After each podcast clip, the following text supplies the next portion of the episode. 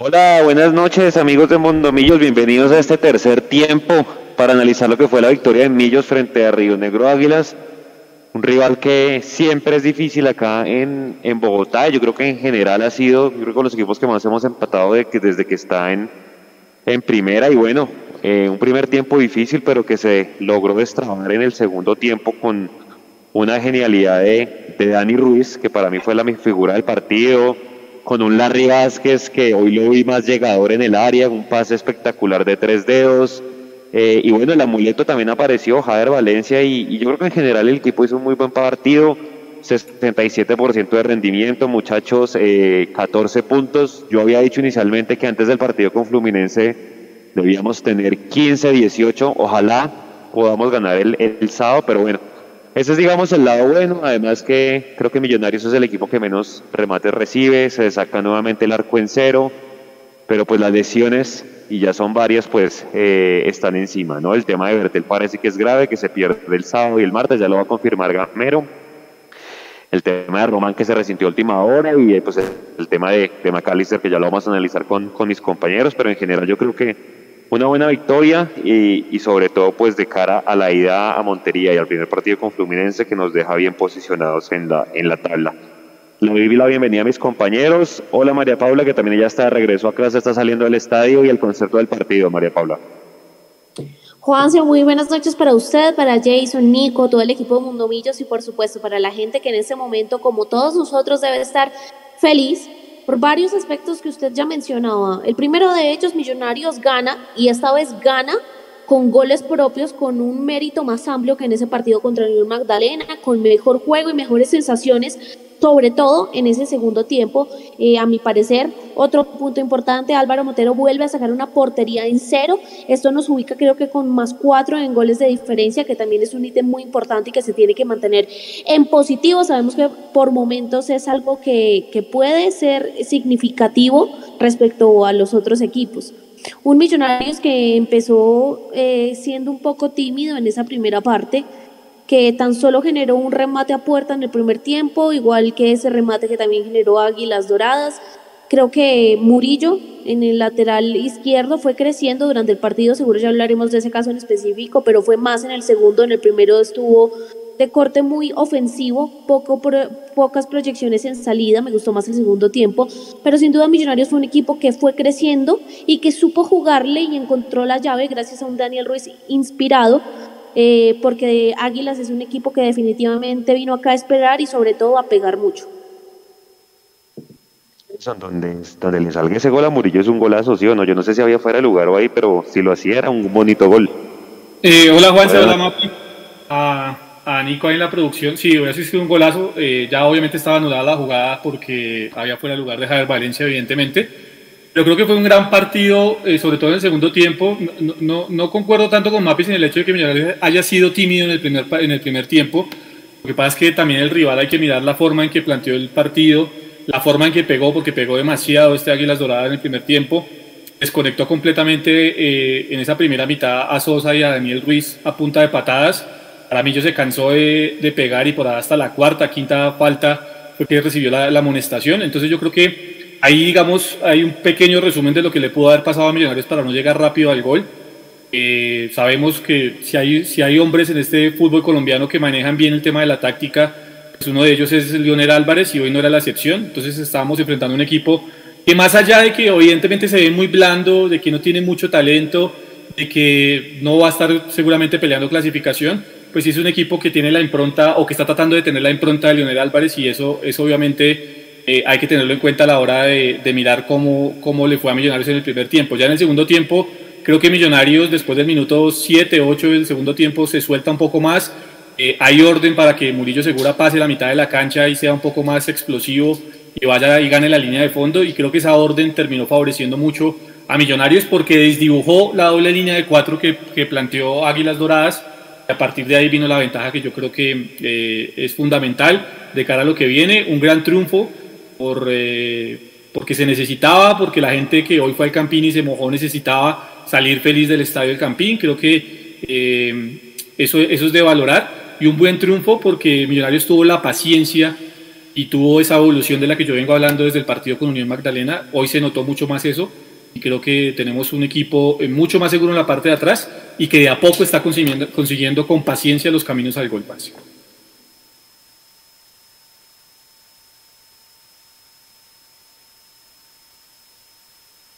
No te escuchamos. Silenciado estás. Está, está en mute, Juanse. Bueno, mientras Juanse viene, acaba de entrar un super chat. Eh, a ver, ¿de quién es ese super chat que no lo tenía aquí en el, en el radar? Bueno, ya, ya, ya lo buscamos. Mientras tanto, aprovechemos para saludar a las personas que están aquí en el chat. Está eh, Bello, está, eh, está también Claudia Huasco. Bienvenidos al tercer tiempo. No, no se muevan, que ya viene la rueda de prensa aquí en vivo. A ver si ya Juan se volvió.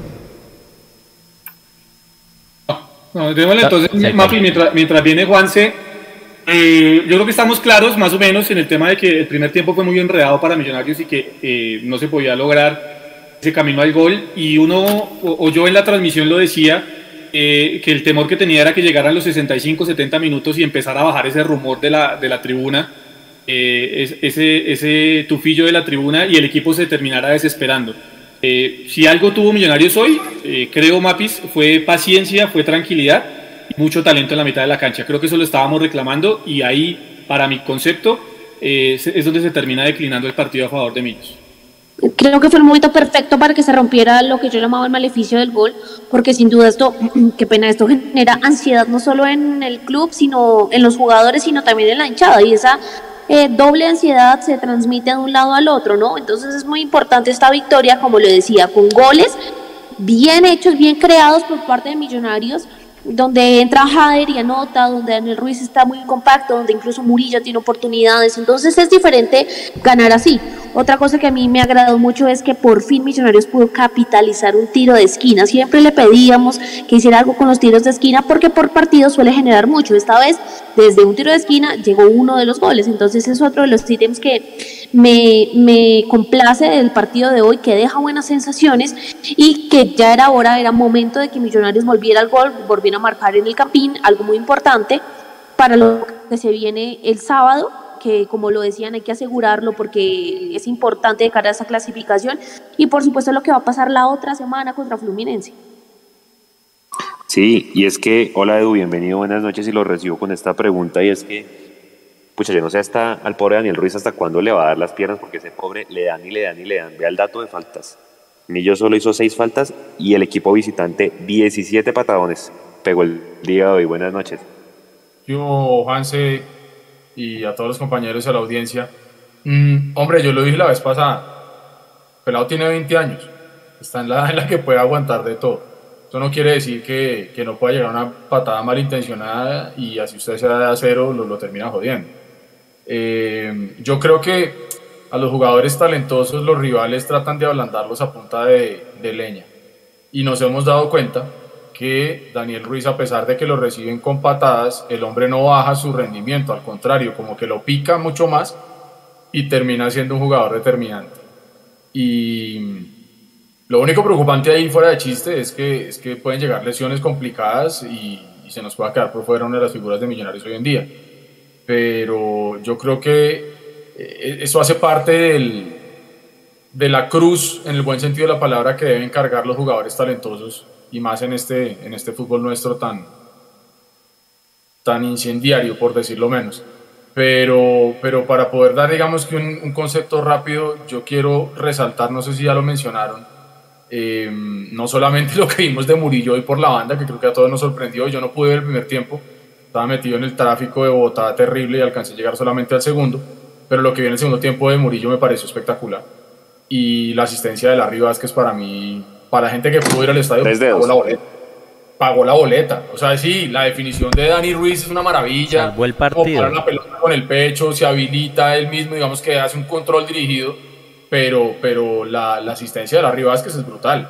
Y de acuerdo a lo que poníamos en Mondomillos ahí en el trino de las calificaciones del software, es el segundo mejor calificado, calificado después de Daniel Ruiz, lo de Larry Vázquez. Entonces yo creo que ese Larry que venimos esperando todos, que sea el volante que ayude a defender, pero que también dé el primer pase en ataque para reemplazar de alguna u otra manera de, la forma como estábamos esperando a Giraldo. Creo que hoy empezó a mostrar un poquito eso Larry Vázquez y, la, y la asistencia es, es, tremenda. Entonces yo creo que es un, un buen triunfo de Millonarios y de siete partidos, llevamos, ¿no? Siete partidos, ¿no? Eh, solamente en un partido nos ha metido gol. Yo creo que eso también habla a las claras de lo que necesitábamos desde el año pasado. Entonces creo que, creo que es un gran triunfo de Millonarios y, estamos muy bien posicionados en la tabla. Mire cómo está cambiando todo, lo decíamos la vez pasada, Jason, ¿se acuerda? Que esta liga está tan igual toda que con ganar un partido usted se trepa segundo, tercero o con perder uno termina fuera de los ocho como le pasó al vecino. Mire el vecino cómo empezó, dos partidos perdiendo y hermano, se fue para, abajo, ¿no? Y es que vea, vea Jason que somos el equipo, o sea, además con arco en cero, que menos remates recibe. O sea, eso da de qué hablar de lo bien que está haciendo el trabajo defensivo. Sí, yo creo que yo por eso, eh, y, me dieron mucho palo acá en el chat ese día del partido contra mi Magdalena, en el que incluso Eduardo estaba feliz, pero, enojado por el triunfo de Millonarios ese día. Eh, pero yo vi, yo vi una evolución de Millonarios a partir de ese partido, y, y es en serio, o sea, uno miró el trabajo, o, yo analizaba el trabajo de Millonarios en ese partido contra la Unión Magdalena y decía, miércoles, es, es tema de cogerse confianza en el último cuarto de cancha para que Millonarios termine siendo lo que quiere Gamero. Ahora, ya que nombro a Gamero, quiero hacer un paréntesis en esto, compañeros, y me gustaría conocer la opinión de ustedes, pero que hay que reconocer que yo no sé si sea el mejor técnico del fútbol colombiano en este momento, pero que está ahí cerquita, está ahí cerquita. Lo que hace Gamero con la poca materia prima que le dan los directivos es impresionante, porque si estuviésemos hablando de otro, de otro técnico, vamos a mirar el del vecino, por ejemplo, al que le dieron muchos instrumentos, eh, seguramente no estaríamos hablando de Millonarios que hoy está tercero, sino estaríamos mirando a ver cómo podíamos entrar al grupo de los ocho en esta fecha. Yo creo que lo de Gamero sí hay que resaltarlo mucho. Dicho esto, desde ese partido contra Unión Magdalena eh, vi una evolución gigante en el tema de cómo se posicionaba Millonarios en el terreno de juego, de cómo hacía superioridades numéricas en la mitad de la cancha y a partir de eso creo que se empezaron a consolidar muchas cosas. Y se consolidó en ese aspecto que usted dice, Juanse, ese cuadrado defensivo entre los dos centrales y los dos volantes de marca. Creo que lo dije desde el comienzo, eh, desde la llegada de Larry Vázquez, no nos va a dar tanta llegada a gol, aunque hoy pues eh, se, se, transformó y mete una asistencia genial. Larry Vázquez no nos va a dar tanta llegada a gol, pero sí nos va a dar mucha seguridad en la parte de atrás. Y creo que eso lo hemos logrado eh, a lo largo de estos partidos y se siente pues, el equipo que apenas tiene eh, eh, como usted lo dice, eh, Edu, en un partido apenas le ha marcado gol de siete fechas y eso habla muy bien del trabajo de Millonarios. Sí. María Paula, su opinión de, de la importante lo menciona, qué pena que le atraviese aquí el Transmilenio. Em, pero muchas veces cuando, cuando se, se, pretende analizar la valla invicta de los equipos, se dice, wow, qué gran trabajo del arquero. Pues lógico, ¿sí? Pero es que aquí hay que mirar lo que usted bien menciona, toda esa estructura defensiva que está permitiendo que Montero, por pasajes, sea un espectador más. ¿Sí? Qué lógico que cuando lo llaman, aparece y responde. Que esa era la gran diferencia que teníamos antes. Creo que era Álvaro el que mencionaba en el, en el tercer tiempo pasado de esa pelota que tiró, si mal no recuerdo, Jarón Santiago Mosquera, que parecía que iba a superar a Montero y Montero la pudo sacar con suficiencia. En otros momentos esa pelota se metía. Entonces yo creo que es importante resaltar también ese, esa estructura defensiva que está logrando Millonarios para que se termine hablando de lo que bien decía Juan, que seamos el equipo que menos remates del rival recibe. Entonces eso habla muy bien de la estructura defensiva de Millonarios y que cuando tiene que aparecer el arquero tenemos un porterazo, hermano, que eso sí nos da garantía de, de lo que sea. María Paula, opinión del tema de remates recibidos, siendo el mejor, el menor equipo con menos remates del rival.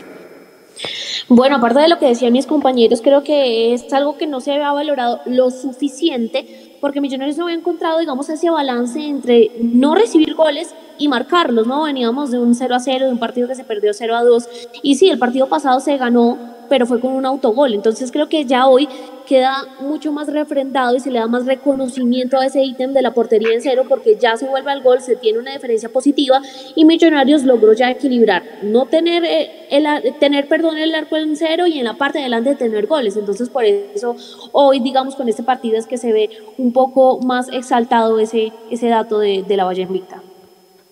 Sí, señor. Oiga, Edu, y pues miremos el otro, el otro tema, ¿no? Nosotros hablábamos el día contra el Cali, el tercer tiempo, pues que no rotarían la nómina y demás. Hicimos una encuesta, la gente pues quiere rotar. Y ahora con estos tres lesionados, hermano, pucha, ¿ustedes qué harían? Porque son los dos laterales. Y bueno, McAllister, que yo siento más es que lo están guardando, pero ya por esta época empiezan a aparecer las lesiones. ¿Ahí usted qué haría para el sábado? Pues mire que nos tocó hoy jugar con una nómina diferente, no tanto por convicción de Gamero o porque dijera voy a guardarlos, sino porque se lesionaron. Se lesionó Román, que, que viene, digamos que sin recuperarse al 100%, si realmente es lo que todos pensamos que es, es un tema físico. Se lesionó Bertel y lo que se estaba mencionando es que probablemente va a estar unos 10 días por fuera, entonces se va a perder el partido con Jaguares y se va a perder el partido con Fluminense. Eh, y no tenemos a McAllister. Yo creo que el experimento de hoy, y reitero, por la segunda parte que vi, porque el primer tiempo no lo pude ver, pero la segunda parte que yo vi de Murillo, a mí me pareció interesante y es un jugador eh, que yo no pensé que le fuera a poder aportar a Millonarios eso. Eh, y creo que por lo menos como experimento hoy le funcionó y quien quita que se pueda terminar siendo eh, un lateral, una buena opción para Millonarios. Quedaríamos con tres defensas de cuatro con una fortaleza física importante. Entonces yo creo que Gamero, si le va a tocar cambiar su nómina, no va a ser necesariamente porque le dé por descansar a algunos jugadores, sino porque lo van a obligar las circunstancias. La ventaja dentro de esa mala racha de lesiones es que hoy le salió bien. El equipo ganó y dejó el arco en cero. Hoy a Gamero le salió todo bien. Es que hasta lo de Jader con el tema del amuleto. Jader pisó la cancha y llegó el primer gol y luego llegó el del.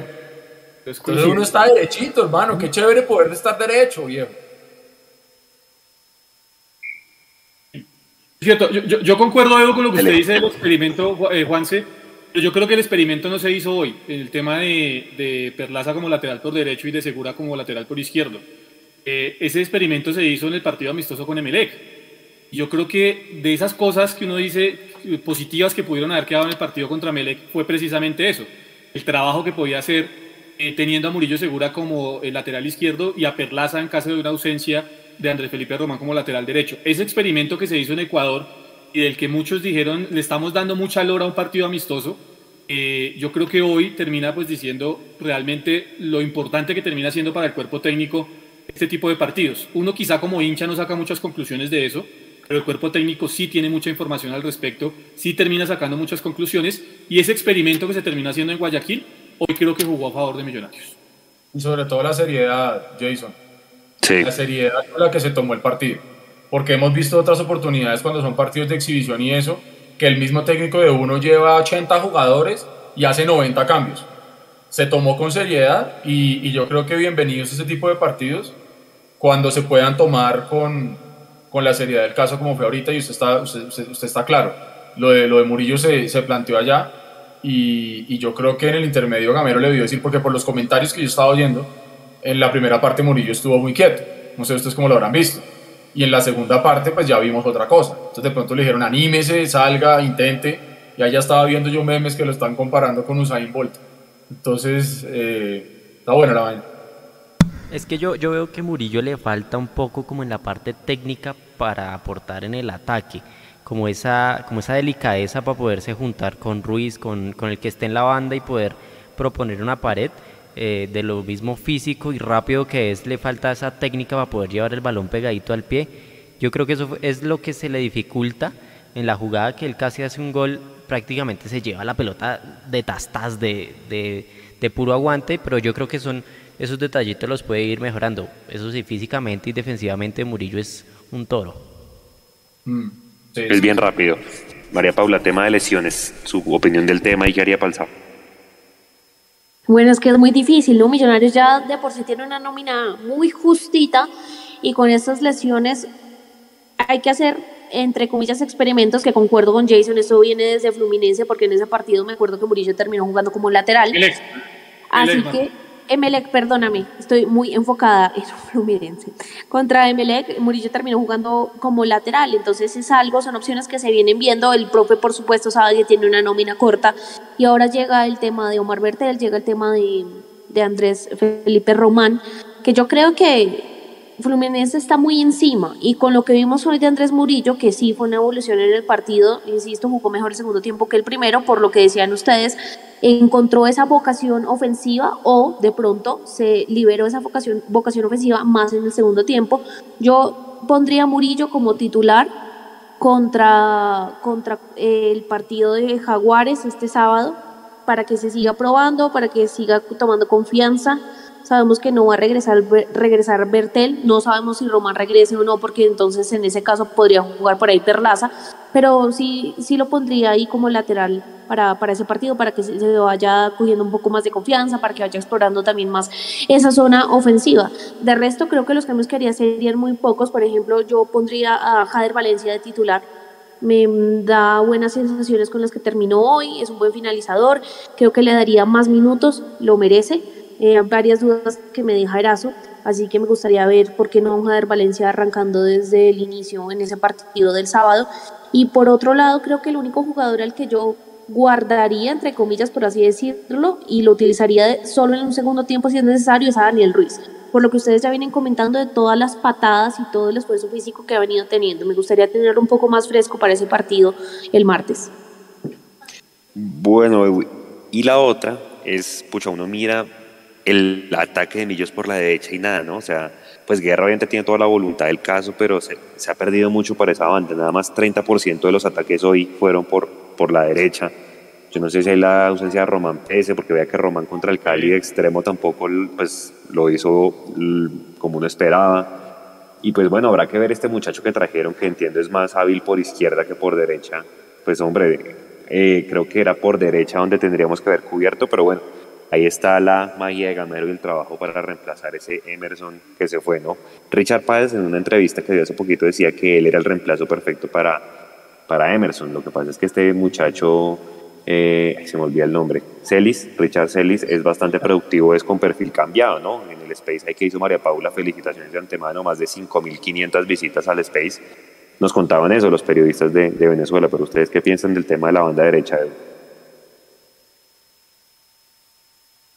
Yo creo que el tema de Emerson pesa más por el hecho de no tener un jugador, porque Emerson claramente no se va en el mejor momento de él. Nosotros lo vimos cuando estaba despegando y, ya al final nosotros mismos, y yo también lo estaba criticando, entonces digamos que yo no siento tanto que se haya perdido un gran talento por el hoy, cuando se fue en su momento, sino el hecho de perder un jugador. ¿sí? Eh, y eh, nos hemos dado cuenta que Gamero estaba intentando. La prueba fue, por ejemplo, lo que intentó hacer con Román, de ponerlo más adelante de extremo y que por lo menos a, lo que alcanzamos a ver en esos 45 minutos que jugó solamente ahí, pareciera que le queda faltando un pedacito de cancha, ¿no? Para, para poder correr y poder ver lo que, lo que nos tiene acostumbrados. Entonces hay que ver el venezolano que llega con, con a préstamo con opción de compra por un año, eh, tiene para aportarle a Millonarios, porque lo que estaban mencionando en estos días eh, es más de, de, de perfil cambiado y esas cosas vamos a ver qué tiene para, para ofrecerle a Millonarios. Eh, yo creo que si Gamero le encuentra la vuelta, ya nos dimos cuenta que Gamero puede potenciar a jugadores que, por ejemplo, un Jade, en su momento todo el mundo estaba diciendo que, que papelón, y yo no voy a decir que Jader hoy en día es el mejor jugador de Millonarios, pero está, está teniendo momentos importantes y le está aportando al equipo. Entonces creo que yo el gran plus que tiene Millonarios hoy es Gamero que sabe potenciar. Y otra cosa es que sí, efectivamente en ese space que tuvimos se hizo mucho énfasis en que el jugador ha jugado como, valga la redundancia, como extremo por izquierda, pero cuando a él le preguntan, él hace una, un, un, énfasis justamente en que puede jugar por ambas bandas.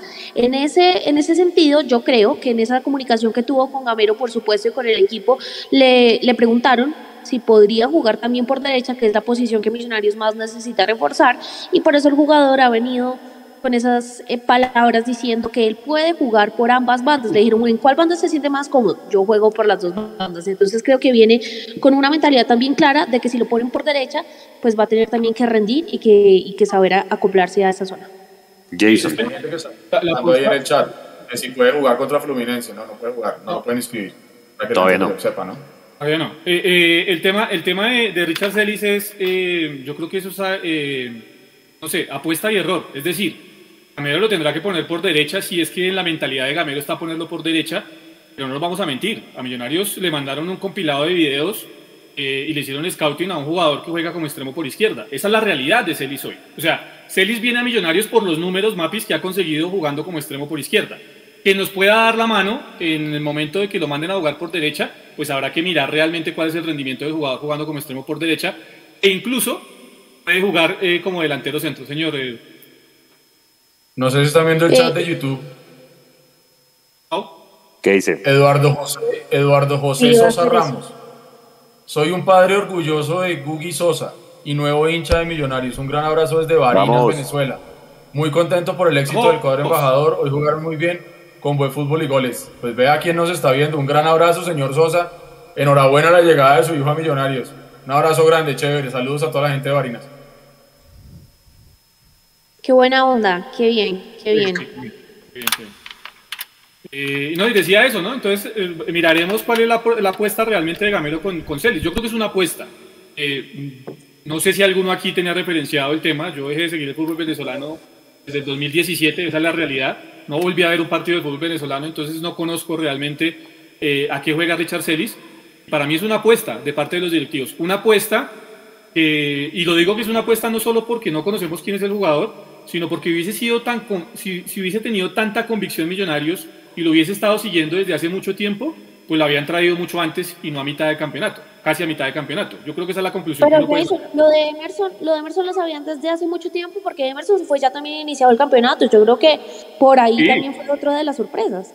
Pero, pero acuérdate, Mapis, acuérdate, Mapis, que tanto los directivos de Millonarios como el mismo profe Gamero en algún momento dijeron que con lo que tenía era suficiente para suplir la ausencia de, Emerson Rodríguez. Por eso yo digo, es una apuesta de los directivos que vieron que había una falencia y está bien que la corrijan, pero por eso hago énfasis, es una apuesta de millonarios. Realmente no podemos hablar, o yo no me atrevería a hablar de que Richard Celis en este momento es un refuerzo para millonarios. No tenemos la convicción, ya que estamos hablando de la familia Sosa, de saber lo que, lo que hacía Eduardo Sosa con Jaguares en el terreno de juego y uno sabía que le podía aportar Eduardo Sosa estando bien físicamente a millonarios. Eso lo dijimos desde un comienzo.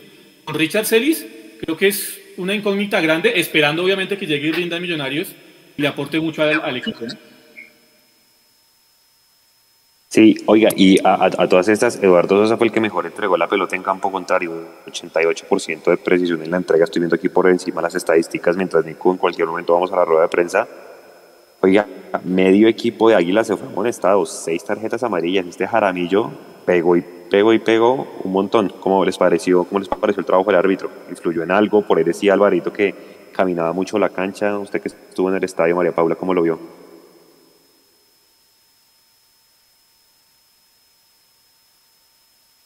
Juan, ¿se me repita que se me cortó? ¿Cómo vio el tema del árbitro? Que nos decían que caminaba mucho la cancha y ah, pues, hoy amonestó a medio equipo de, de Águilas. No, el señor caminaba y para después de pronto definir una de las acciones eh, tenían que esperarlo, ¿no? A que él llegara caminando a de pronto pitar una de las acciones, así que sí, le falta mucho ritmo. Oiga, Edu, eh, 60 Es que eh, en algún momento el arquero de Águilas estaba quemando tiempo y se metió el viaje hasta allá para hacerle una, una, una, ¿qué? una amonestación verbal Hombre, si te vas hasta allá y te están quemando tiempo, saca la amarilla de una vez, hermano. O sea, la forma de, hablar de un árbitro para mí son las tarjetas, no la lengua. Y creo ahí que, que también se le vio un poquito inocente al juez en eso. Bueno, de cara al sábado, yo al principio del tercer tiempo decía que antes del partido con Fluminense deberíamos tener entre 15 y 18 puntos. Hoy tenemos un 67% de rendimiento con 14 que obviamente todos queremos ganar en Montería el sábado, pero pues con nómina, con ausencias y toda la vaina, ¿cómo, cómo ve usted ese partido? ¿Ir a buscar un empate sería ganancia o de una vez vamos por el resultado? Digo porque acuérdese que a Gamero, no le dio bien en Montería, ¿no? Sí, yo me acuerdo cuando recién empezó este campeonato empezamos a revisar el calendario y yo decía que más o menos teníamos que ganarlos todos, pero ya digamos que con un poquitico menos de corazón caliente y viendo lo que se ha logrado hasta el momento. Para mí un empate el sábado yo se lo firmo, sin ningún problema. Yo se lo firmo sin ningún problema, teniendo en cuenta lo que usted menciona, que es una plaza difícil, no solamente para Gameros, sino también para Millonarios. Yo le firmo el empate tranquilo, sin ningún problema, porque es que en este momento ya tenemos 14 puntos. Va la rueda está bien. esto no es como, como comienza, sino como termina. Hágale. Eh, no, hágale que aquí no ha ah, empezado. Bueno, pasa la rueda. Entonces yo le firmaría. próximos, no, no se muevan. Dele, dele, dele, acabe. Señor hermano, sí, que le firmo el empate, ya, cambio. Yo también se lo firmo. Mire, le damos el chat aquí mientras inicia la transmisión, yo creo. Mire, Eduardo Elves, el nivel de Vega siempre sobresaliente. Andrés ah, Felipe Carrillo, el calor de Montería es muy bravo. Un empate con un equipo mixto sin lesiones, copio. Bueno, ahora sí, empezó. Gracias Valentina. Profesor Alberto Gamero, Larry Vázquez, muy buenas noches. Estamos en vivo a través de la pantalla del canal que todos queremos. Profe, ya hablaremos seguramente de los aspectos generales del encuentro. Quería preguntarle en primera instancia, en particular, por Andrés Murillo y por Edgar Guerra, que fueron las novedades del equipo de hoy y que en la transmisión destacamos con picos de alto, con picos altos muy, muy altos en realidad en su rendimiento. Y para Larry, ¿qué destaca en el crecimiento futbolístico del equipo. Creo que lo que faltaba era la finalización, lo hemos hablado también con el profesor Alberto Gamero, y cómo caen estas dos victorias consecutivas entendiendo lo que será Jaguares y ya el deuda en Copa Libertadores. Muchas gracias. Buenas noches Camilo para ti, para todos, todos los televidentes.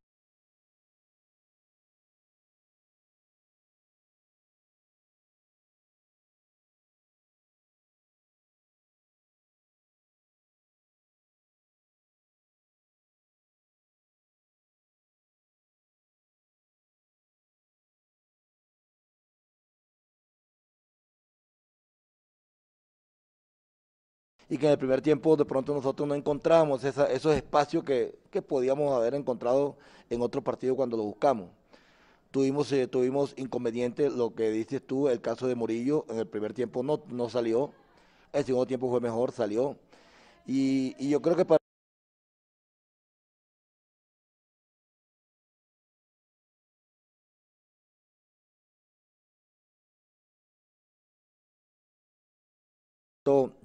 no, nos quiso jugar la contra en el segundo tiempo, no le dimos esa, esa posibilidad de que nos jugaran a la contra, pero, pero me parece que enfrentamos un partido duro, un rival duro, que como le dije a Leo, a pesar de tener muy poco tiempo de estar trabajando, me parece, le ven cosas al equipo de, equipo de los de él, aguerridos, fuertes. Entonces yo creo que no es que hayamos sufrido, pero, pero sí nos costó ganar el partido hoy, eh, hacer un gol. Y lo logramos, yo creo una buena, una muy buena diagonal de Ruiz. Y, y lo que me pregunta de, de, Murillo, Murillo es un jugador que es rápido, que es fuerte y que sabe con el balón. Y el segundo tiempo me lo demostró, eso era lo que yo estaba pidiendo con él. De pronto en esto yo también tengo que ser sincero, porque en la charla nosotros habíamos dicho que a Murillo lo quería como un central por izquierda. De pronto lo entendió así, pero ya en pleno partido yo le había dicho que, que me saliera un poquitico más. Cuando en el primer ya para el segundo tiempo se le dio esa confianza, esa, lo que uno le conoce a él, la rapidez, salió y yo creo que las opciones claras que tuvimos las tuvimos por ahí. Y el caso de Guerra, Guerra es un jugador que viene, entra, sale, entra, sale, y va a ser un jugador de eso hasta el día que se consolide. Un jugador de eso que hasta uno, el día que uno diga, este es el jugador, este es el que se va a consolidar y, va a tener la posibilidad, pero eh, también estuvo muy, un, buen partido hoy. Hola Camilo, buenas noches, buenas noches para todos. Bueno, eh, el análisis con respecto al, al juego eh, se hacía, perdón, otra vez un análisis previo de lo que era Águilas, de lo que ellos eh, quizás iban a implementar aquí en Bogotá, porque un partido similar lo jugaron con, con Equidad, aunque bueno, no, no llegaron tanto con, con equidad y sabíamos la intensidad con la que ellos quieren ir a buscar los partidos. En el primer tiempo para nosotros hubo cierta, se puede decir, confusión, no, no fue fluido para nosotros eh, los avances, las salidas, quizás cerramos un poco en, en orientar el juego hacia, hacia los costados, hacia hacia congestionar de, de, de, jugadores nuestros ese espacio, entonces le hicimos fácil que ellos nos presionaran. Creo que en el segundo hubo un poco más de claridad, también con algunas indicaciones que ganáramos los espacios, de ahí viene el primer gol. Eh, gano un espacio a la espalda del volante de marca y bueno, veo a, Daniel y puedo filtrar un balón. Eso hizo que, el equipo, que Águilas eh, se abriera un poco, saliera a buscar el partido. Nos convino a nosotros mucho ese aspecto del juego porque eh, nos sentimos aún más cómodos con, con espacios pero creo que, que, la intención del juego del equipo y el modelo que, que, se ha venido implementando sobre la presión alta que el equipo quiere hacer, pues se, se, ve, reflejado y eso es bueno, eso es bueno para, para la confianza nuestra, para lo que nosotros queremos y para lo que ha de venir. Como decía Camilo, vienen partidos importantes, Jaguares lo tenemos en Montería, hoy dimos un paso importante prácticamente con media clasificación. Eh, eh, viene Jaguares, intentaremos también allá buscar el partido y, viene un partido internacional en donde hoy puedo rescatar la, la, la, intención de, del equipo en, en, en, ser veraz, en ser intensos, en buscar el juego, en no rendirse y en esa persistencia que, que tal vez necesitamos aún más y trabajar para, para poder eh, finalizar las jugadas y, y, concretar las opciones de gol que tengamos. Pregunta Juan David Betar de Diario AS. Profesor Gamero, buenas noches. Juan David Betar del Diario AS. En los últimos tres partidos, tanto Eduardo Sosa como Daniel Ruiz han salido figuras del equipo. ¿Qué es lo que más destaca de esta sociedad de los dos volantes? Juan, buenas noches para ti. Son jugadores que saben jugar al fútbol y se juntan, se juntan. Yo creo que eh, el partido pasado que jugamos aquí, que también estuvo Macalister Silva, los tres en la mitad me parece que hicieron una muy buena generación de juego, generación de fútbol, posesión de balón. Y como yo siempre le dije, le dije en la charla, tres días pueden jugar. Lo que pasa es que los tres días cuando no tengan el balón tienen que tener sacrificio. Yo a ellos les digo que, que cuando se dicen que tres días no pueden jugar, si, si hay dos que no tienen sacrificio, pues no pueden jugar los tres, jugar a uno. Pero si los tres tienen sacrificio como lo tuvieron el partido contra Unión, como lo tuvieron hoy Sosa y, y, y Ruiz, porque Guerra no es 10, es un extremo, pero ellos, ustedes, ustedes veían que hoy, hoy Hoy Sosa quitaba balón, recuperaba balón. Hoy Ruiz tenía que marcar a Mateo, porque Mateo salía, salía mucho y lo tenía que marcar. Entonces, a la medida que hagan la función que hace un volante, que se pone un 10 en la espalda, y que haga dos fases del fútbol, no va a haber problema. Si tengo el balón, de, eh, ataco y si no tengo el balón, defiendo. Me parece que lo hicieron bien y se están conociendo a medida que pasan los partidos. Pregunta Mauricio Gordillo de losmillonarios.net. Buenas noches, profesor Gamero. Para Larry, en, en, estos siete partidos hemos visto que en los segundos tiempos Larry llega más al área, como que hay una libertad más para atacar. ¿Es una estrategia, es una orden del profe Gamero o sencillamente Larry ve en qué momento puede acompañar más al equipo atacando? Hola, buenas noches. Bueno, mira, la, la manera en que yo debo llegar al área no, no es eh, por llegar, yo creo que debe ser de una forma equilibrada y sobre todo cuando el juego está orientado hacia el costado y cuando se prevé que viene un centro. No tengo que estar ahí por estarlo, porque pues voy a eh, me van a marcar muy fácil. Entonces, eh, con, pues respondiendo a, a, la pregunta tuya, creo que, que, se da por los espacios que en el segundo tiempo, en este caso hoy con Águila, se, se, se abrieron más. Ellos en el primer tiempo juntaron, cerraron espacios, cerraron líneas y era pues difícil. Entonces la intención mía, que tal vez estaba un poquito eh, errado, era ir a buscar la pelota para tratar de sacar el equipo. Pero en el primer tiempo, en el descanso, pudimos obtener pues del profe esa indicación de que generáramos más creando los espacios, pero detrás de ellos, porque ahí era donde nosotros podíamos crear las opciones. Y, llegamos a esa zona y pudimos lograr eh, como quitar ese cerrojo de, de ellos de esa, densa, de esa densidad que ellos tenían en el, en el campo. Entonces, puede ser para, eh, en este partido puede ser eso, pero puede ser también que, que, que, hay que tener un poco de cautela porque tampoco puedo dejar a, a Vega tan solo, ¿no? Pregunta Cristian Pinzón de Caracol Radio. Profe, buenas noches. Buenas noches, Larry. Profe, felicitaciones por la victoria. Profe, en menos de una semana estará debutando en Copa Libertadores y hoy, profe, no pudo contar con tres jugadores habituales titulares como son Andrés Romano, Mar Bertelli y David Macalister Silva. ¿Podrían estar ellos para ese partido, profe, para el partido del martes? Y si nos puede aclarar, profe, porque es un tema que de pronto no está muy claro, ¿el jugador venezolano Richard Celis puede ser inscrito para esta primera fase de la Copa Libertadores o esa inscripción ya está cerrada? Gracias, profe. Buenas noches, Cristian, para ti. Lo de Bertel, lo de Román y lo de McAllister, de pronto los dos últimos están más cerca a, estar el día, el día martes. Bertel lo hemos complicado, apenas cumple los, los 10 días, creo que es el martes, el mismo martes cumple los 10 días y me parece que no le va a alcanzar. Lo de Silva y lo de Román de pronto, de pronto puede que alcance. Y lo de Celis, ya tú lo dijiste, ese un jugador no puede jugar esta fase de Copa de Copa Libertadores, ya las inscripciones se cerraron, no se, no se inscribió por, por, por, por no tenerlo en, en, el radar en esos momentos y, y, esperemos, esperemos que Dios nos dé esa posibilidad de, de avanzar y que podamos inscribirlo eh, en, fase de grupo, que es lo que el objetivo que tenemos nosotros. Pregunta Gabriel Jiménez de Mundo Millos. Hola, profe. Larry, buenas noches. Estamos en vivo para nuestro tercer tiempo de Mundo Millos en todas nuestras plataformas. Larry, felicitaciones por la asistencia. Yo insisto mucho en el, en el tema defensivo porque seis partidos con el arco en cero de siete jugados es una estadística demasiado buena. Es una defensa cada vez más sólida y ordenada. ¿Cuál cree Larry que es ese aporte que le brinda usted a este esquema defensivo de Millonarios que arrancó muy bien la temporada? Mil gracias. Hola Gabriel.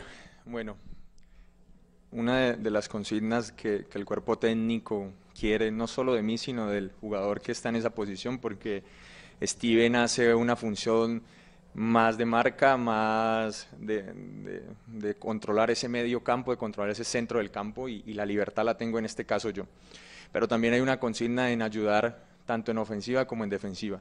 Y creo que ha sido un conjunto de, de muchos factores que están, pues obviamente los cuatro centrales, la seguridad que nos genera Montero, de las pocas veces que nos han llegado, pues Montero también eh, resuelve de los centrales, también de que los cierres han estado eh, óptimos, perfectos para esas opciones que nos han creado.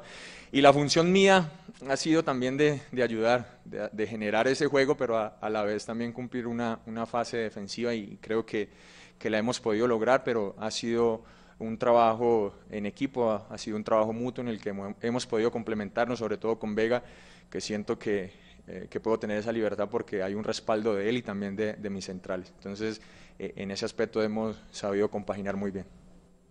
Pregunta eh, Claudia Elena de Acord Bogotá. Gracias, buenas noches para los dos. Alberto, si nos puedes aclarar lo de Román. Y la pregunta ya en sí sería, pensando en partido de Copa el martes, ¿podría rotar o tener un equipo más mixto el fin de semana frente a Jaguares? Gracias. Claudia, qué alegría saludarte y verte por acá. Eh, lo de Román, Claudia, él tiene, él desde que fue a la selección, él tiene una molestia en el tobillo. Creo, creo que tengo que hoy decirlo, aquí se malinterpretó cuando decían que Román no quería jugar por el contrato. Y yo hoy tengo que decir lo que es Román, lo que, lo que sufre Román, porque él tuvo una lesión el año pasado con nosotros y él fue a la selección con una molestia y por eso en la selección no fue el Román cuando entró que nosotros conocimos. Y él vino con la molestia, intentó, intentó jugar y, sintió la molestia otra vez. Es una molestia donde se le inflama el hueso, no es una molestia de pronto de, de, en la carne, una molestia que el hueso lo tiene inflamado y que el hueso, él tiene que esperar que el hueso desinflame. ¿Cómo puede jugar? Por una infiltración. Pero el dolor en el hueso no se va a ir de un momento para otro. Esa es la lesión de Román. Y nosotros lo, vimos y lo analizamos cuando él corre, cuando, no, lo veo de pronto con, con, esa seguridad que, yo conozco a Román. Y, lo que nosotros queremos es que él esté bien. Entonces vamos a esperarlo de aquí al, martes. Sé que para el, para, para el sábado tampoco va a estar. Vamos a esperarlo para el martes, para decir aquí al martes puede evolucionar algo y, que el departamento médico pueda hacer algo como para que él juegue. Y lo del día sábado, eh, indudablemente, claro, nosotros estamos jugando miércoles domingo, como están jugando todos los equipos. Bueno, nosotros tenemos un partido importante también el día sábado y otro importante el día martes. La idea que tenemos nosotros del cuerpo técnico es que vamos a mirar, a tratar de, de tener a los jugadores 100% para el día martes y tratar de tener, hoy nos dimos cuenta que había jugadores en Millonarios, o hay jugadores en Millonarios que pueden jugar y que están para jugar. Entonces, el pensamiento que tenemos, vamos a mirar si llegamos a un equipo muy, muy, pero demasiado alterno a, a, Montería y que, como les digo yo, que ellos respondan también, porque están en Millonarios. Y Millonarios todo el que juegue tiene que responder. Entonces, vamos a tratar de hacer eso, porque nosotros vamos a una humedad, vamos a una humedad de 40 grados para venir el domingo y para entrenar lunes, para jugar martes contra un equipo que estoy seguro, ellos jugaron hoy, están jugando hoy, juegan el sábado también y estoy seguro que el sábado no van a poner el equipo titular de ellos, lo van a poner aquí en, Bogotá. Entonces, nosotros vamos a hacer lo mismo, vamos a tratar de, de recuperar al grupo que viene jugando y que lo tengamos apto para el día martes contra, contra Fluminense. Pregunta Rafa Puentes de eh, Casa Azul. Gracias Valentina, eh, felicitaciones profe Gamero. Eh, para la, Larry, em, sobre el primer tiempo donde la cancha estaba pesada, lluvia torrencial, el equipo tiene un desgaste importante respecto al segundo donde lo descifra. ¿Qué tanto influyó el desgaste eh, físico en, en, este partido pensando en lo que viene Jaguares y la Copa Libertadores? Felicitaciones y muchas gracias. Hola Rafa, ¿qué tal? Bueno, hemos jugado ciertos partidos en los que los desgastes, la intensidad del juego y sobre todo la manera en como nosotros jugamos, nuestro modelo de juego pide eso, pide una intensidad, pide siempre presión, eh, sobre todo esa presión tras pérdida también que, que la generamos mucho. Y, obviamente hay un desgaste, pero creo que, que hay un, un, trabajo bastante bueno, tanto del departamento médico como también de fisioterapia, con todos los medios necesarios para poder recuperarnos. Ya lo del tema eh, del sábado pues también será una decisión técnica, pero creo que nosotros como jugadores y profesionales debemos estar a tope y, debemos ser conscientes de lo que estamos jugando, así que el sentido personal debe ser óptimo, debe ser muy bueno y, estaremos atentos a cualquier decisión que el cuerpo técnico así lo requiera. Eh, obviamente hay un desgaste, pero creo que, que, el equipo está bien preparado físicamente y está trabajando muy bien para, para afrontar lo que, lo que ha de venir, ya sea si nos toca jugar el sábado o el martes, pero ya es decisión del cuerpo técnico. Y finalizamos la rueda de prensa con la pregunta de Rafa Tobar de Pasión Albiazul. Gracias, Valentina. Profesor, buenas noches. Larry, buenas noches. Eh, profesor, la estadística de seis partidos con el arco en cero eh, habla de su trabajo. Usted también ha dicho, así se gane, el equipo, hay cosas por mejorar. ¿Qué más debe mejorar en la zona defensiva? Y si esa estadística eh, genera presión o antes genera alivio pensando en lo que se viene la próxima semana. Gracias, profesor. Rafa, buenas, buenas noches también para ti. Una de las cosas que nosotros hemos mejorado en, estos, en estos últimos partidos es que en los primeros minutos siempre el equipo nos crea una opción de gol. Parece que últimamente hemos mejorado eso. Eh, nosotros en, la parte defensiva, yo, yo, yo, Lardy lo dijo ahorita, es que para mí la defensa no es el arquero y, los cuatro, los cuatro defensas, pero para mí la defensa es todo el equipo, todo el equipo. Yo creo que el equipo hoy se vio cuando Sosa y cuando eh, Erazo estaban en el bloque bajo, bajo, defendiendo. Ese es el equipo que yo quiero ver en, eh, en Millonarios, que tenga todo sacrificio. Porque a la hora de atacar, paramos el equipo en la mitad de la cancha, Hoy, hoy la mayor parte del partido la pasó Vargas y, y Linaje en la mitad de la cancha, porque, porque estábamos generando, porque estábamos elaborando, porque estábamos circulando, y ellos también ayudan a atacar. Entonces, en esto es ataque y defensa. Me parece que el equipo lo ha entendido, ha sido sólido en eso. Las veces de pronto, como hoy, nos cayeron en una contra por estar parados en la mitad de la cancha, filtraron un balón para Marcos Pérez y, ese es el riesgo que corren los equipos cuando están parados en la mitad de la cancha. Esto no es de pronto, como yo les digo a ellos, es que si me hacen si me hacen un contragolpe, entonces vamos a pararnos en, en el bloque bajo para que no me contragolpeen. No, no, no. Ese es el riesgo que toman los equipos y nosotros lo estamos tomando. Y como dijo Larry ahorita también, afortunadamente las veces que nos han llegado, que nos hemos equivocado, porque nos equivocamos también, las veces que nos han llegado, eh, Montero nos ha respondido. Eso también, esa es parte de tranquilidad para el grupo, cuando le llegan al arquero una, dos veces y responde dos veces y, el arco queda en cero. Entonces, eso nos va dando, eso nos va dando a nosotros tranquilidad. Profesor Gamero Larry, muchas gracias y feliz noche.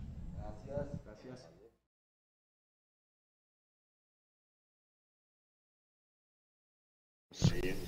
Antes de ir cerrando ya por reflexiones de, la rueda de prensa, yo me quedo con dos cosas. Pues Gamero confirma que va con un equipo alterno o suplente a, a Montería. Entonces ahí les pediría que antes de cerrar dieran su, su formación basado en esa confirmación de Gamero. Y lo otro es pues que confirma lo que dijo Jason. No se, literal, voy a repetir, no se inscribió a Richard Celis porque no se tenía en el radar. Ahí creo que da a entender que el jugador pues fue inscrito a última y fue como una literal, como yo le dije a Jason, cogieron estadísticas, miraron ligas económicas y ahí encontraron el, el jugador. Ojalá venga y la rompa, pero pues se da cuenta uno que Millonarios el tema de scouting más bien poco. Muchachos, su, su análisis de la rueda de prensa, Edu. Eh, digamos que ahí Gamero, por lo menos a mí que no pude ver el primer tiempo, me respondió la pregunta en cuanto a lo de Murillo, eh, que le pidió que fuera un central por izquierda, y yo creo que Murillo se tomó muy a pecho esa indicación, y por eso de pronto en el primer tiempo no salió tanto, y luego en el segundo tiempo se dio cuenta que él podía aportar también el ataque y no lo hizo, no lo hizo nada mal. Eh, hay gente que, que acá en el chat de YouTube yo los leo, eh, entre chiste y chanza, mamando gallo la forma de hablar de Larry. A mí me gusta que hayan jugadores que tengan la capacidad de analizar el juego como lo hizo él hoy en la rueda de prensa. jugadores, ¿cierto? Jugadores que hablen sin cassette, sin libreto, jugadores que... Porque es que a mí eso me gusta. No por el simple hecho de que, ay, tan bonito como habla, no, sino que si él puede sentarse ahí, delante de la prensa, hablar con la propiedad con la que habló, de la forma como él entiende el juego, que le está pidiendo que haga Gamero y de la forma como él está entendiendo al rival, para mí eso hace parte de lo que llamaríamos un jugador integral. El jugador integral para mí no solamente es que salga y patee bien un valor y corra, sino que tenga la capacidad de analizar, de pensar, de mirar. Y, me gustó, me gustó la forma como, como Larry analizó la, la rueda de prensa que estaban diciendo que teníamos que traerlo al tercer tiempo, entonces eh, traigan a Larry o vendan entonces, entonces bueno, está buena la vaina, pero me parece, me parece interesante eso. Eh, Gamero hablaba que ahorita está jugando Fluminense, cierto, está jugando el campeonato Carioca. Eh, ustedes saben que en Brasil, por el tamaño del país, juegan el Brasileirado por un lado, pero el Carioca, digamos que los, los estaduales, como lo llaman allá, primero, por aparte. Va primero, le bolas, ha jugado siete partidos, ha ganado seis. Sí, sí, sí. Y el primero. El primero exactamente. Ahorita le están ganando a Nova Iguazú, que es el último. Pero de nuevo, este campeonato carioca es, es, pequeñito, son 12 equipos nada más, pero ahí están Fluminense, Flamengo, Botafogo y Vasco da Gama.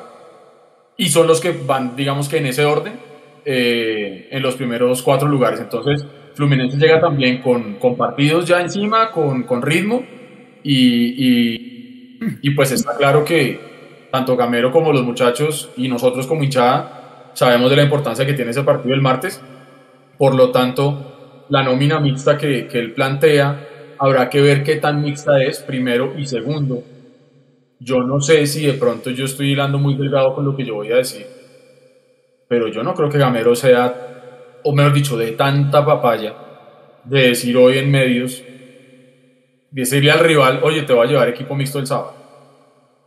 No sé, por ahí de pronto la tiró para confundir, y de pronto el equipo del sábado no termina siendo tan mixto. Porque yo no creo que Gamero vaya en serio a entregarle en bandeja la estrategia a tres días del partido. No, no sé ustedes qué opinan, pero yo no, no sé, no creo. Yo, yo, yo, creo, yo creo que sí, que, o sea, ya escuchando al profe, y el profe no es de, de tirarla así cambiada, ni, ni de la vieja ultranza, pues de ir a decir, va a hacer una cosa y termina siendo otra, no, no, no se ha caracterizado por eso el profe yo creo que ya él entiende que, y, me, parece, me parece hasta bien, que él ve la importancia de la Copa Libertadores que no, le, que no le dan los directivos. Me hago entender, él deportivamente sí piensa en competir en la Copa Libertadores. Y a partir de esa importancia que él está dando a la Copa Libertadores, pues él piensa en, en llevar un equipo mixto a, a, a Montería. Yo la verdad eh, trataría de mantener la mayor cantidad de jugadores posibles en terreno de juego por una cuestión de minutos. Y yo me sigo sosteniendo en eso. Eh, si ustedes me preguntan a mí quién tiene que ser el delantero de Millonarios el domingo, una cuestión de minutos. Esto no es porque yo quiera que Erazo sea el titular indiscutible ni más, pues, sino porque yo sé que para Gamero Erazo es el titular. Entonces, como yo sé que para Gamero Erazo, es el titular, yo, daría yo le daría a Erazo la mayor cantidad de minutos posibles en el terreno de juego para que se siga tomando confianza. Es una opinión, simplemente, ¿no? Seguramente, como va a llevar un equipo mixto, pues sería bueno entonces también saliéndonos de, de, ese tema de Erazo, eh, ver, ver, ver, en cancha algunos minutos a Badía, por ejemplo, a ver qué realmente nos puede empezar a aportar a Badía. ¿sí? Eh, Juan se preguntaba, yo, yo, tengo algunas dudas, pero pues yo creería entonces sería, si va a llevar un equipo mixto o, o, casi que suplente, entonces Juan Moreno, Rosales por derecha, que creo que por eso lo puso al final del partido hoy como diciéndole, eh, usted va a seguir, seguir siendo tenido en cuenta. Menú, yo pondría a Moreno Paz, si, el tema es de, si el tema es de dosificar y de cuidar a los jugadores, yo pondría a Moreno Paz como pareja central de Cuenú. Murillo seguiría como lateral por izquierda. Pereira y Juan Camilo García, que hasta donde tengo entendido está disponible. ver, Valencia Quiñones. Ahí tengo la duda de quién sería el reemplazo de Sosa. Realmente no, no lo tengo en este momento claro. Y pondría a Badía en el frente de ataque. Ese sería mi 11. Sosa es titular, ¿no? Por la plaza. Sosa es titular por la plaza porque la conoce. Sí, pero, pero si estamos hablando de dosificar de cara al martes, Juanse, pues, no tendría lógica poner a Sosa, ¿no? Más cuando se está poniendo a punto todavía en el tema físico acá en la altura. a menos de que esté McAllister. No creo que arriesguemos a... Ah, bueno, ah, tú dices de McAllister para el martes. Exacto. Sí, podría ser. En ese, en ese, en ese escenario sí. ¿Hay alguien que tiene interferencia con el micrófono? Sí, suena horrible como secador de pelo.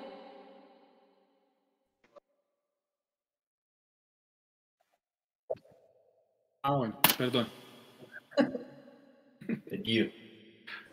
Bueno, siguiendo esa tendencia, yo escuché, me pareció, que de verdad Gamero dijo un equipo demasiado alterno. No sé si yo estoy zurda, me lo imaginé, pero de verdad puedo casi jurar que escuché equipo demasiado alterno. Y en ese orden de ideas sería casi la misma que, que nos dice Jason, Juanito Moreno en el arco, Rosales, Juanú, Moreno y Murillo, ya lo venía diciendo, le seguiría dando minutos porque todo pues pareciera indicar que iba a ser el lateral por izquierda. Más adelante Juan Camilo García de Pereira. Eh, Guerra con Sosa, yo pondría Sosa. Eh, Juber y en la parte de adelante yo sí pondría a Jader Valencia, me parece que entra bien y que tiene que ganar más minutos, sobre todo porque seguramente es la primera opción después de Erazo en ese partido del martes, entonces yo me iría. Yo por el desgaste del calor y la humedad en Montería, yo creo que es más beneficioso para el juego de Millonarios eh, y por desgaste y por lo que puede aportar en defensa Jader como extremo que como eh, delantero en punta en esa plaza. Entonces yo por eso coloco a Jader Valencia como extremo para que ayude en el tema defensivo y de repliegue. Es más, es más por eso que por cualquier otra cosa. Yo de lo que de las formaciones que ustedes mencionan, yo estoy parcialmente de acuerdo, pero digamos que yo haría algunas modificaciones. Yo, por ejemplo, por más que yo quiera muchísimo a Juanito Moreno, yo dejaría a Montero. ¿Por qué? Porque, dígame cuál es el desgaste, el desgaste de un arquero.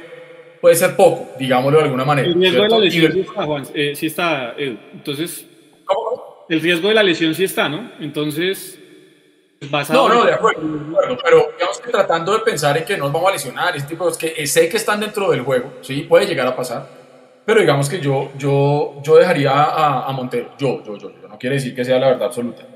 En la, en la pareja de centrales, yo trataría de dejar a alguno de los dos de los titulares, ya sea a Ginás o ya sea a, Vargas. ¿sí? Aunque lo que dice María Paula es cierto, eh, Gamero lo que voy a entender es que, mejor dicho, va a ir a jugar con la sub-20, más o menos, todos, todos diferentes. Pero yo trataría de dejar por lo menos por línea eh, uno de los titulares, ¿sí? una columna vertebral. Entonces yo por eso diría Montero, en la pareja de centrales o Ginás o Vargas, y coincido con lo que ustedes mencionan, Rosales y Murillo por lado y lado. En la mitad, el mismo principio, Vega o Larry, y dependiendo del que sea, pues entonces lógicamente su, su, compañero sería o Pereira o Juan Camilo García. Y en la parte de arriba, concuerdo completamente con lo que dice Juanse, eh, Sosa viene de jugar allá, conoce la cancha, conoce el clima, conoce todo. Yo quisiera pensar que Gamero va a aprovechar eso, de pronto no, no los 90 minutos, de pronto unos 45 iniciales, por ejemplo, o de remate, dependiendo de cómo estén las cosas. Eh, Jader y Quiñones, por ahí digamos que me gustó, esa, no, no, lo había pensado de esa manera, pero, pero como lo mencionó Jason me parece interesante. Y en la parte de arriba, entendiendo que un delantero sí sufre mucho más desgaste, eh, yo tenía notado acá a Erazo, pero me hace, me hace pensar lo que usted dice, Jason yo tenía pensado que Erazo para darle minutos y darle confianza y que se le abra el arco.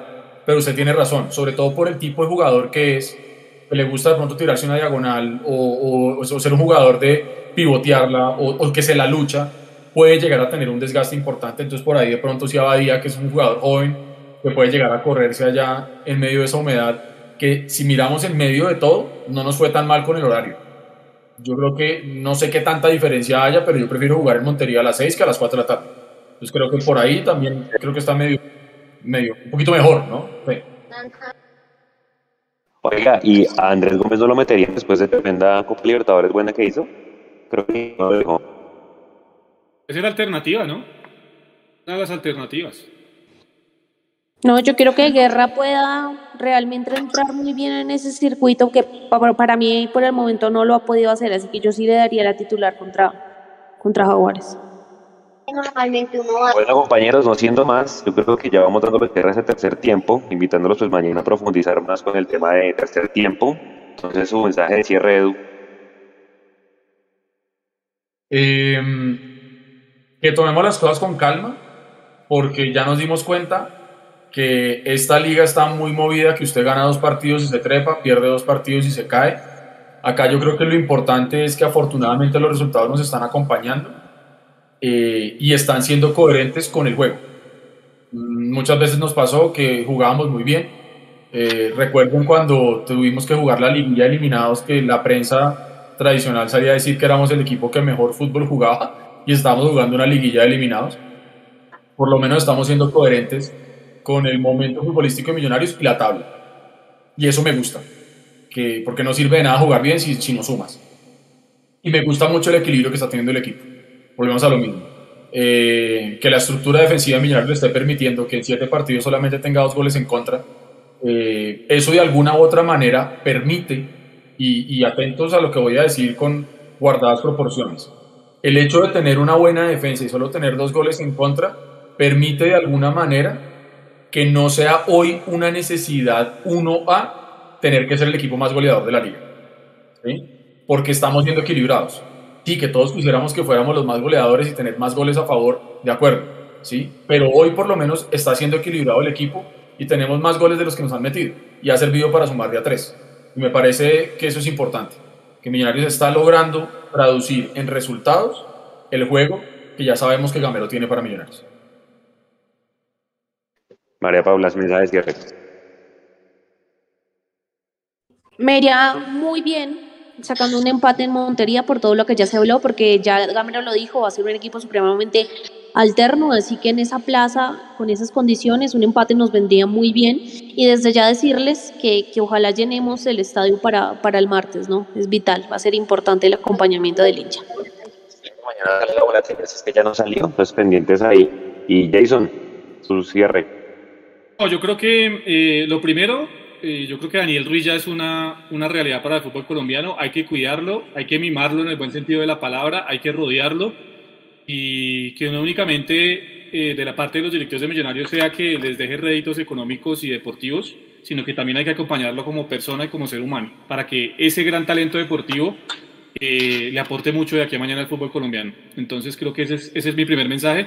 Y lo segundo, concuerdo con alguien que decía ahí, eh, la gallinita de las huevas de oro es, es eh, Gamero y yo creo que efectivamente hay que quitarse el sombrero ante el trabajo de Alberto Gamero.